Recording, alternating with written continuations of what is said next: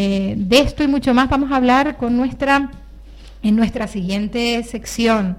Eh, la violencia estética eh, es una realidad, una realidad en nuestro país. Ahora que se acerca el verano, tenemos que pues tener cuidado, sobre todo con las niñas, con las chicas, que vienen y nos dicen que no les sirve la ropa del verano eh, anterior, que están un poquito más, eh, tengo más barriga, mamá, o no me gusta como tengo el pecho, o eh, ella tiene el pecho no. Bueno, tenemos que trabajar la no comparativa, la, em, la, el empoderamiento del cuerpo femenino, sea cual sea su forma, porque realmente es nuestro nuestro, nuestro templo.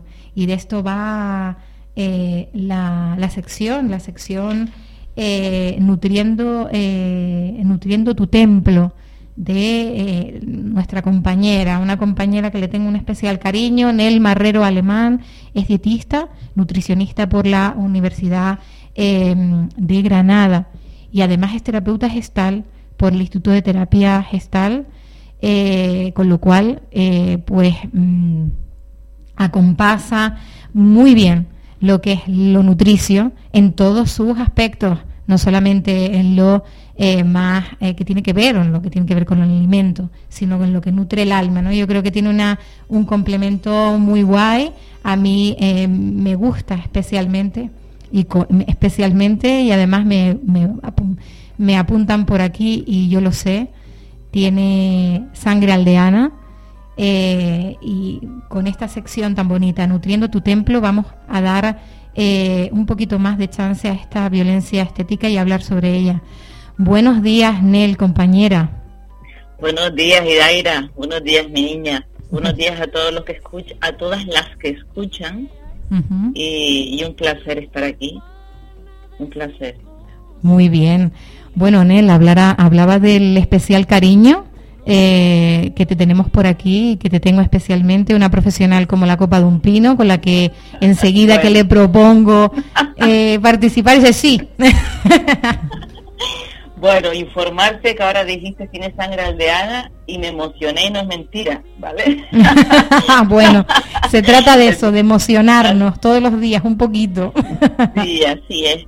Bueno, como, como bien dices, respecto a la sangre aldeana, y empezaré por, por la pregunta de... ¿De quién sos tú? Si quieres, exactamente, ya tú me vas guiando porque tengo una especial habilidad de dispersarme. bueno, eh, yo soy de mi madre y mi padre, por supuesto como todos, ¿no? Es decir, eh, mi padre Chano y mi madre Reyes. Eh, Reyes Alemán Cabrera es aldeana eh, a su vez mi, mis abuelos paternos, que no eran de origen aldeano, mi abuela parió 10 hijos. Madre que mía. Cuando, que cuando lo, lo, recuerdo digo, madre mía, en aquel tiempo, o sea, eh, ¿cómo pudo ser? ¿no? Eh, de los cuales dos de ellos eh, murieron al nacer, quedaron ocho, o sea, es decir, actualmente quedan siete vivos y tres, es decir, cinco de ellos nacieron en, o sea, fuera de la aldea, pero los tres últimos, que ahí está mi madre, nació en la aldea. Mi, mi, abuela y mi abuelo un día se fueron a la aldea y se enamoraron de la aldea y decidieron criar su familia en la aldea. Bueno, sí. qué historia bonita. Sí, sí. Y bueno, mi, mi, abuela se llamaba, eh, bueno, un ángel de amor que sí tuve el, el placer de, de, conocer y compartir muchos, muchos años. Se llamaba Margarita Cabrera de Tancur y mi abuelo Juan Alemán, conocido por Juan el Ropero. ¿Por qué lo del ropero? Porque mi abuela eh, hacía ropa como medio, hacía no, cosía ropa como medio de sustento para alimentar a su familia y él la, la, la, vendía. Y de hecho utilizaba a lo mejor bar, eh, chalana, eh, barquillas, iba desde, desde la aldea a pasarte. O sea, algo que, bueno, yo no conocía a mi abuelo, estaba en la barriguita de mi madre. Y, y pero cuando me contaron la historia ya más adulta, yo dije, wow, ¿no? Qué bonito. Mm Qué bonita historia, que una historia siempre es bueno para entender nuestro presente, ¿no? Eh, conectar con nuestro pasado, ¿no, Nel? Sí, desde luego que sí. Así es. Bueno, ¿y, por qué nutrición? ¿Por qué la nutrición? ¿Y por qué la gestal? Que además, cuéntanos un poquito sobre ella, yo la conozco, pero para que sepan qué tipo de corriente dentro de la psicología y, eh, bueno, y, y cómo las fusionas ambas. Ajá, vale. Bueno, te, compartiré que yo antes de dedicarme a esto me dedicaba a otro sector totalmente distinto, que era el aduanero. Tenía una, una pequeñita, em, bueno, mi padre tenía una pequeña empresa en la que yo participaba. Bueno, finalmente él enfermó en varias ocasiones, yo estuve ahí, yo y mi hermana estuvimos ahí al mando y finalmente terminamos yo especialmente enfermando. Finalmente por consenso familiar y de salud, decidimos cerrar la empresa. En ese intervalo en donde yo me pasé prácticamente 10 años trabajando, cuando me voy, cuando me, desapego de ese trabajo, yo empiezo a plantearme por dónde ir y en qué en qué disfruto, porque no tenía ni idea, era una cuestión que nunca me había planteado.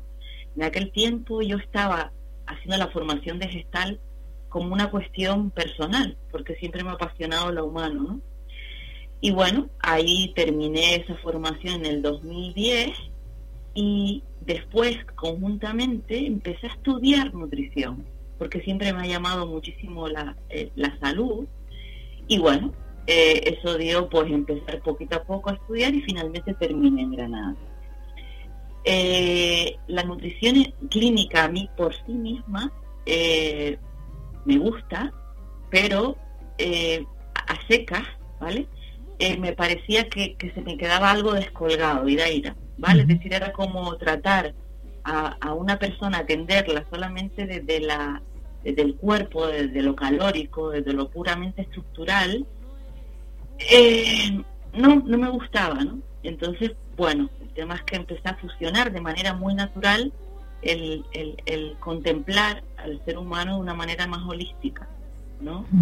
y, y, bueno, y de ahí pues el, el, tema de nutrir tu templo, ¿no? El, nuestro cuerpo, ¿no? Que, que, que lo es todo, es decir, creo que en muchas ocasiones damos por sentado un cuerpo, eh, o sea, el cuerpo, es decir, no, no reparamos de la importancia que tiene hasta que enfermamos desde que nos rompemos una mano, por ejemplo, o tenemos una enfermedad, o lo que sea que hace que nos paren eh, y digamos, Dios mío, ¿no? Eh, lo que nos permite, ¿no?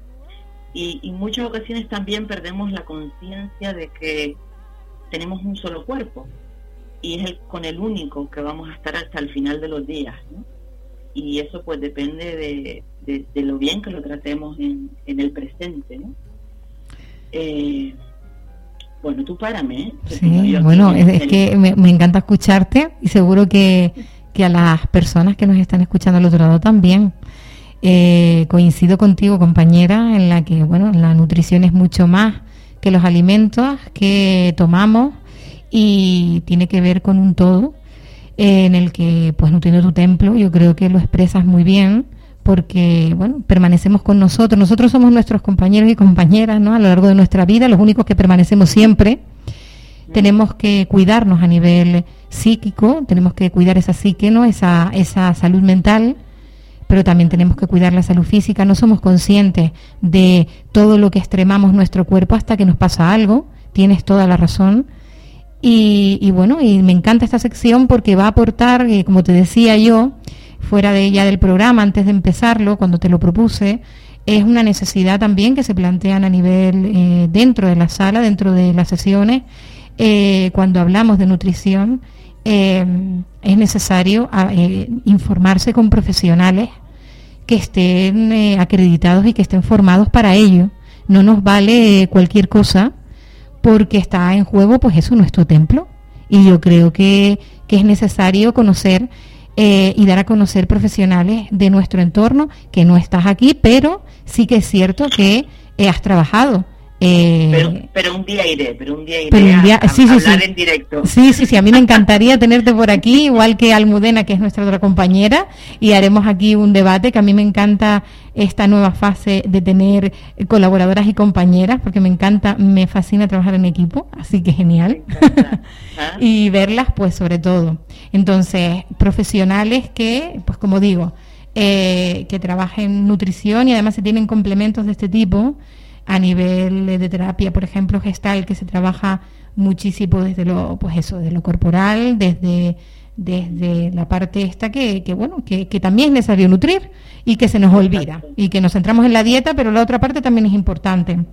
Bueno, el tema que, que nos ocupa es la violencia estética, eh, te he mandado un poquito el enlace para que sepas pues un poquito cómo iba el ritmo del programa por los tiempos que tenemos, pero hemos hablado un poquito sobre, sobre la violencia estética, este tipo de violencia que entra dentro de la violencia, se, cataloga dentro de la violencia eh, psicológica. Es una de las más recientes porque es muy sutil además y aunque a veces es muy burda cada vez más, pero em, ha empezado de una manera muy sutil eh, en el que, claro, en, el que incluso llegamos a expresiones como es que yo no soy femenina o es que no soy muy femenina, no, o esto no es femenino, por ejemplo, forma parte de esa violencia estética porque se nos exigen unos, eh, se nos imponen unos cánones, unas estructuras, no, unos roles que tenemos que cumplir para seguir, pues, mm, eh, caminando, ¿no? transitando en esta sociedad patriarcal para ajustarnos a la imagen que desean que tengamos. Y es muy fuerte, porque hay algunas mujeres que ni siquiera se han parado a pensar, oye, a mí me gusta mi cuerpo, no, no me gusta porque me han dicho que no me debe de gustar. Y punto. Y se acabó. Y cada vez más hay más tendencia a, pues, medicina estética, muchos más. Eh, el, otro día lo leía, no me acuerdo el el periódico exactamente donde lo leí, pero que cada vez más la especialidad de medicina se tiende hacia la medicina estética. Y me resultó como curioso. Y como que han visto ahí un filón porque realmente es una necesidad, la sociedad está pidiéndolo, porque es como un, bucle, un, un círculo en el que estamos. La sociedad está pidiendo cada vez más estética porque tenemos que parecernos mucho más a los cánones que nos han establecido. Y vienen consigo, pues, dentro de la psicología, dentro de la, de la de la psiquiatría, pues trastornos eh, acompañándolos, eh, pues por ejemplo, hablábamos antes, desde traumas de toda índole hasta, pues eso, sintomatología ansioso-depresiva, como trastornos de conducta alimentaria. Eh, aparte de las distorsiones que podamos tener de nuestra propia imagen, incluso pues eso de la gordofobia que hablábamos del Instituto Canario de Igualdad que organiza es pionera en, organizar este tipo de, seminarios este tipo de jornadas sobre la gordofobia porque realmente mm, tenemos eh, gordofobia no se sufre gordofobia. Voy a aprovechar que tú estás aquí para leer un test vale y continuamos con la sección y, y te pregunto cositas. Pero hay un test que tengo por aquí un tipo de preguntas si no bueno, mientras lo voy buscando, ¿qué opinión? ¿Qué opinión te, merece este tema? El, el, de la gordofobia, entiendo. Sí, sí, sí. Ajá. Bueno, a mí se me mezclan muchas cosas. Estabas, estabas hablando del tema de, de cómo tenemos, eh, de cómo la mujer se castiga, eh, y es algo como tan está tan enraizado, está tan metido en lo histórico, de la, o sea, en el ADN, en el ADN, es decir, es, cosas que, ni nos cuestionamos, como bien decías, ¿no? Cómo el la mujer está castrada para envejecer.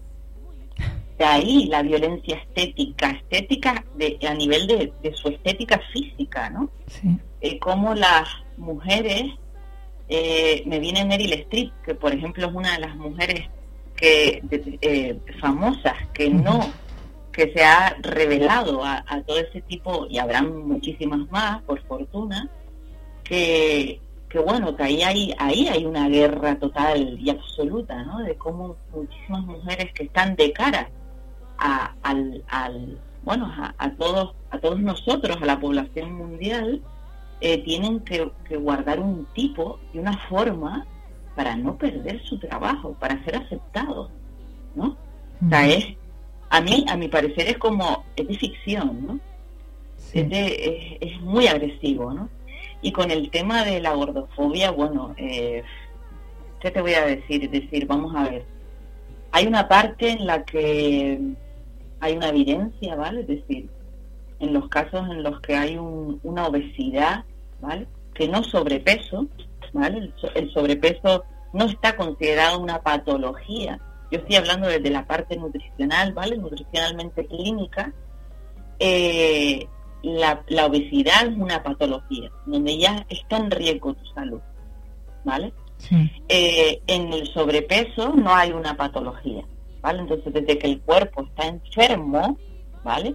Pues hay que tomar una serie de, guías para volver a nuestro a nuestro estado saludable, ¿vale? O peso saludable, ¿no? Que no es nuestro peso estético, es muy distinto, ¿ok? Eh, entonces, bueno, hay hay unos hay un bombardeo, es decir, hay personas que están eh, mm, con una con una con un físico que tienen una una anatomía una morfología más ancha que le es natural ¿ok? es decir hay hay cuerpos que son mucho que son más anchos y que por por propia morfología no pueden no pueden o sea eh, no pueden eh, disminuir se puede disminuir la cantidad grasa ¿vale? En este caso como, como, el, como la obesidad, eh, por salud, pero no por un fin estético. No debería ser así. Hay personas que están obesas eh, o con sobrepeso que tienen una, una, una, una bioquímica perfecta. ¿Vale? Y hablamos de bioquímica, analíticas, que están perfectas, ¿no? Claro. No sé si, no sé si está claro. Sí, sí, sí. Eh, me queda súper claro. Yo creo que las personas que nos están escuchando también. Hay personas que su cuerpo pues nos está diciendo otra cosa, pero su, su, si hacemos una analítica están perfectos de todo o, están perfectas de todo, ¿no? Vamos a ver, es decir, hay, yo por ejemplo, ¿no? Me vienen casos, a lo mejor incluso, por ejemplo, me llegó un caso reciente con obesidad mórbida, ¿vale? Tocando con la extrema, que ya es casi la, la cuarta, ¿vale? Estamos hablando de un riesgo de salud muy, muy, muy alto, ¿no? De enfermedades cardiovasculares. Está, es decir, si lo ponemos así como en un como en un aspecto como un aspecto cómico sería como tienes todos los boletos para que te o sea lo más lo más eh, probable es que te sucedan un montón de enfermedades no y no es algo eh, inminente que le pueda dar no como una hemiplegia, como un infarto, como cualquier asunto, ¿no? Y en este caso, su analítica estaba totalmente perfecta. ¿Eso qué quiere decir? ¿Que no hay que hacer nada? No, por supuesto que no. Hay una, hay una grasa periférica y visceral que pone en riesgo su salud. Su sobrepeso está cargando sus articulaciones. Sus rodillas las tiene destrozadas. ¿Vale? Es decir, el, el sobrepeso o la obesidad o sea, si hablamos eh, para que todos nos, para que todas nos entiendan, es decir, todo el sobrepeso que cargamos sobre la estructura ósea nos hace daño. No es una cuestión, yo no estoy hablando desde lo estético, ¿vale? Yo, mi peso, si yo me paso un poquillo más de mi peso, de mi peso, ¿vale? Mi peso saludable, me duelen las rodillas.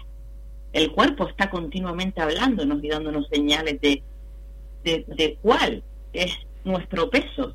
Lo que pasa es que no lo escuchamos, no, no nos han enseñado a estar pendientes, ¿no? ¿no? sabemos parar en este en esta vida frenética que llevamos, ¿no? De tantos deberes y tanta y tanta prisa. Claro, y, después está, esas son necesidades, porque eso es una necesidad, eso está clarísimo. Y, eh, y después está el caso contrario, donde no existe una necesidad, una necesidad real, sino una necesidad estética. Estamos perfectos o perfectas, estamos bien, un peso saludable para, para, nuestra, para nuestra estatura, para nuestra edad, ¿no? Tenemos una, una composición, como si dijéramos, bien, pero, pero queremos estar más delgadas. Exactamente.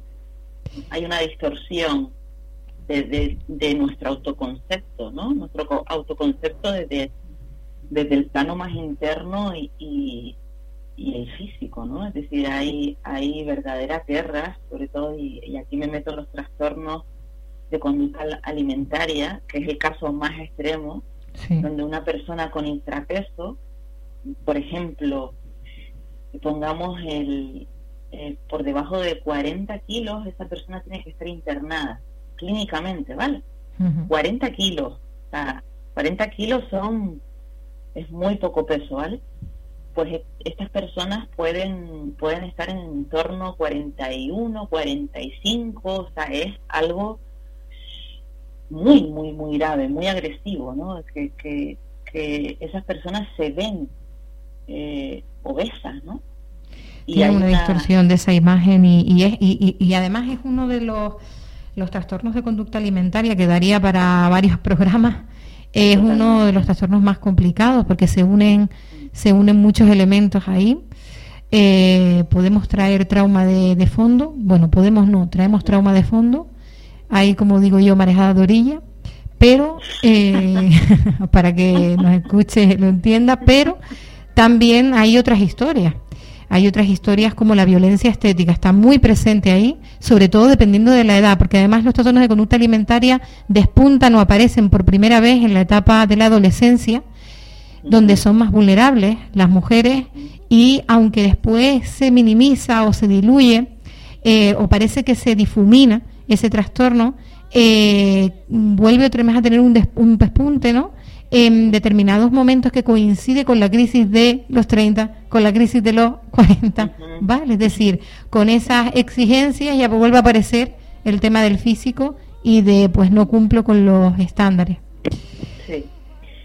Eh, a ver, a colación de todo lo que estás comentando, eh, para mí se hace urgente y una necesidad vital a nivel educativo eh, instaurar educación alimentaria en los coles, desde muy pequeños, ¿vale? Es decir, yo lo veo a diario y, parece, parece, parece que no es real, pero es que hay gente que no sabe comer. Hay personas que no saben y que están y, y, no saben porque no saben, no porque no tengan capacidad para saberlo, simplemente porque no ha habido una educación. Entonces ellos, e, ellas creen que lo están haciendo bien con toda su buena voluntad y no saben. Entonces, esto va desde una raíz, es decir, finalmente mi paladar y tu paladar y, todos los paladares que nos están escuchando tienen una memoria, ¿vale? Y si yo me he criado comiendo galletas, papas fritas, procesados, yo voy a, tengo una alta probabilidad de comer eso de adulto porque hay una memoria en, nuestra en nuestro paladar, ¿vale? Entonces, es importantísimo que en nuestro, en nuestro, en nuestro seno familiar eh, exista una orientación, ¿vale? Porque si no, yo, como adulta, se lo voy, eh, como yo vivo, como yo vivo mi, mi, mi dieta, entendiendo dieta como la forma de alimentarme habitualmente, ¿vale? Que eso entraré después, eh, mi hijo o mi hija me lo va a copiar, ¿no? Es decir, entonces eso va a ser una norma para ellos, ¿no? Para, ellas, ¿no? Entonces, aquí hay, hay, hay temas que, que bueno, que, que van mucho hay más tema, Hay tema, hay, hay, hay sustancia, ¿no? Hay sustancia aquí. Sí, hay mucha chicha. Hay mucha chicha.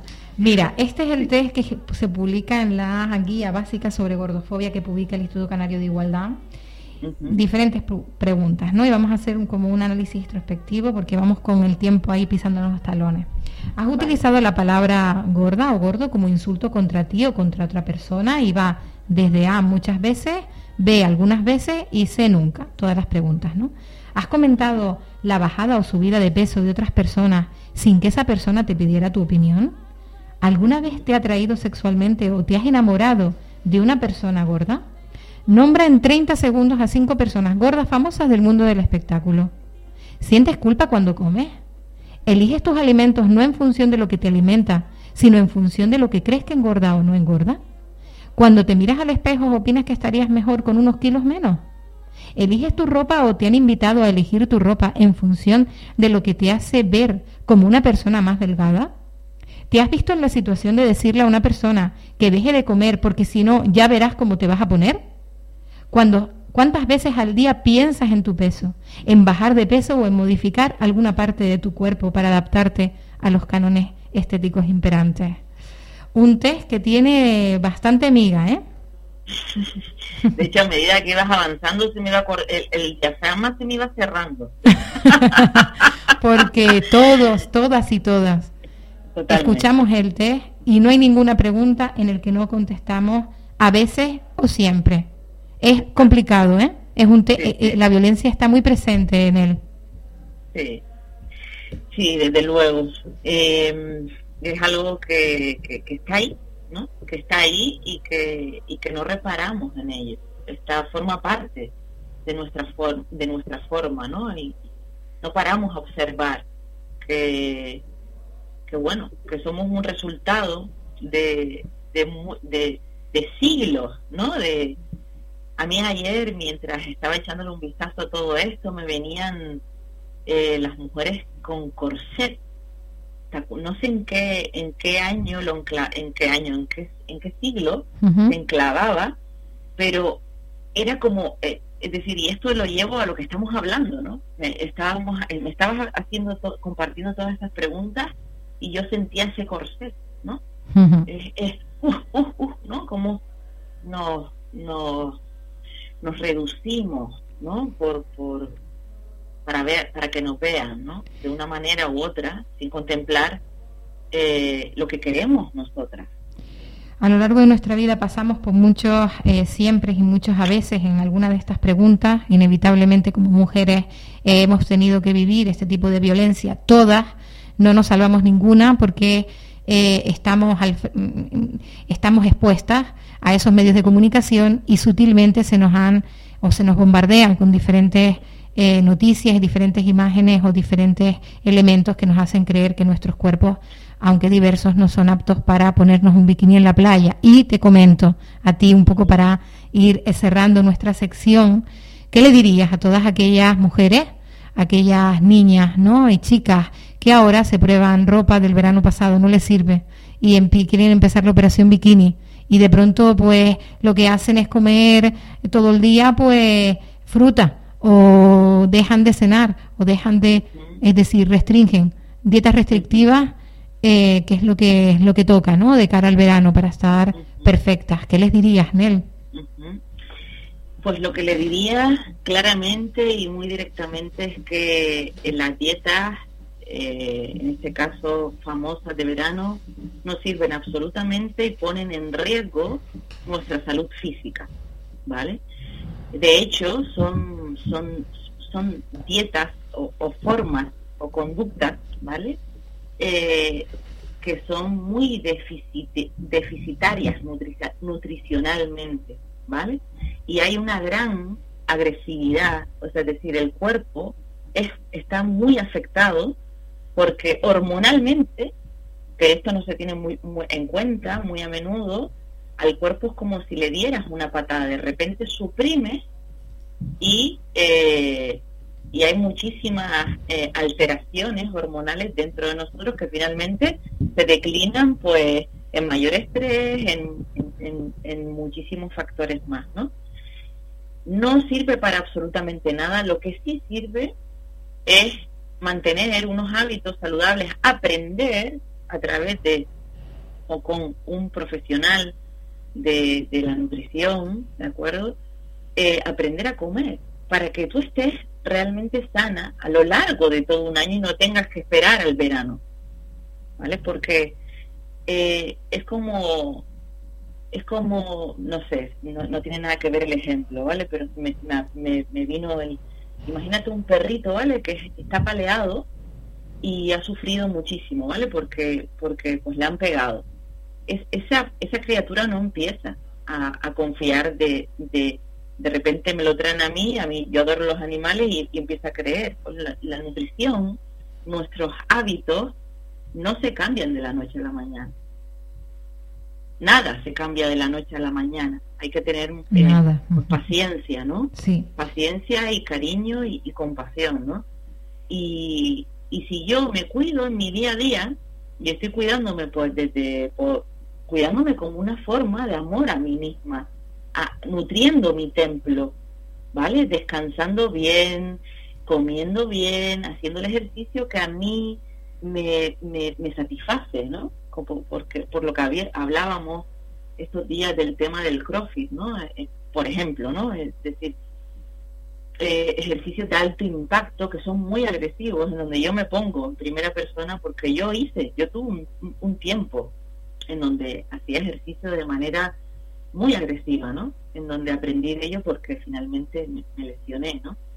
Y, y, con el tiempo aparecen muchas cosas que hemos hecho mal, ¿vale? Es decir, y, y, y yo cuando tenía 17, 18, 20, hacía unas cosas que, que no tenían ninguna cordura, ¿no? sobre todo una deficiencia de amor hacia mí mismo, pues obvia, ¿no? Y evidente. Todo lleva un proceso, ¿no, Nela? Y, todo. y yo creo que cuando a nivel profesional el transitar uno mismo por, eh, por sí mismo, ¿no? Hace que, que, trabajemos de otra manera con el otro o con la otra, ¿no? Y, y, bueno, y esto lo has explicado muy bien cuando hablas de algo personal, porque, porque realmente sintoniza muchísimo con las personas que, con las mujeres, ¿no? En este caso que nos estarán escuchando y dirán, pues bueno, pues yo también eh, me siento identificada con su relato, ¿no? Bueno, pues, pues nos quedamos con esa, con eso, como, ¿dónde? Una pregunta, ¿no? Porque a lo mejor pueden estarse haciendo esa pregunta y, y nos despedimos. ¿Dónde podemos encontrarte? Porque hay alguna mujer que te escucha y diga, pues yo quiero preguntarle, yo quiero que me vea, yo quiero hablar con ella, ¿dónde podemos encontrarte en él? Vale. Eh, bueno, por web, ¿vale? Si, pues, si tienen una, un boli y un papel, apunten. www.nutrición con emoción, nutrición con emoción.es. Y por redes sociales, igual, ¿vale? Tanto en Facebook como en Instagram, eh, me hago llamar nutrición con emoción, ¿vale? Bueno, muy bien, nutrición con emoción. Sí, y bueno, eh, por ahí hay teléfonos y formas de contacto, ¿de acuerdo? Perfecto. Bueno, pues dicho queda, lo recordaremos en cada, en cada sección, en cada programa, los miércoles Violeta, en el que participemos juntas y en el que tengamos la, la, la gran suerte de tenerte, porque es una suerte tener profesionales que sintonicen y conecten tanto con la realidad, que tengan esas gafas violetas ya de fábrica, porque se ve que tienes lentillas violetas, no gafas violetas. Tengo lentillas, ¿eh? veo mucho. y eso es maravilloso y bueno, a mí me encanta trabajar en equipo y, con este equipo pues mucho, mucho más. Un abrazo fuertísimo, Nel, gracias por estar ahí. Y Daira, muchas gracias a, a ti, a ustedes a, las oyentes, ¿vale? Para mí ha sido un placer y, he disfrutado muchísimo y eso es lo más importante. Claro, disfrutar de, de, nuestro paso por aquí, de nuestro tránsito. Hasta la próxima y un abrazo, compañera. Un abracito. Bueno, besitos.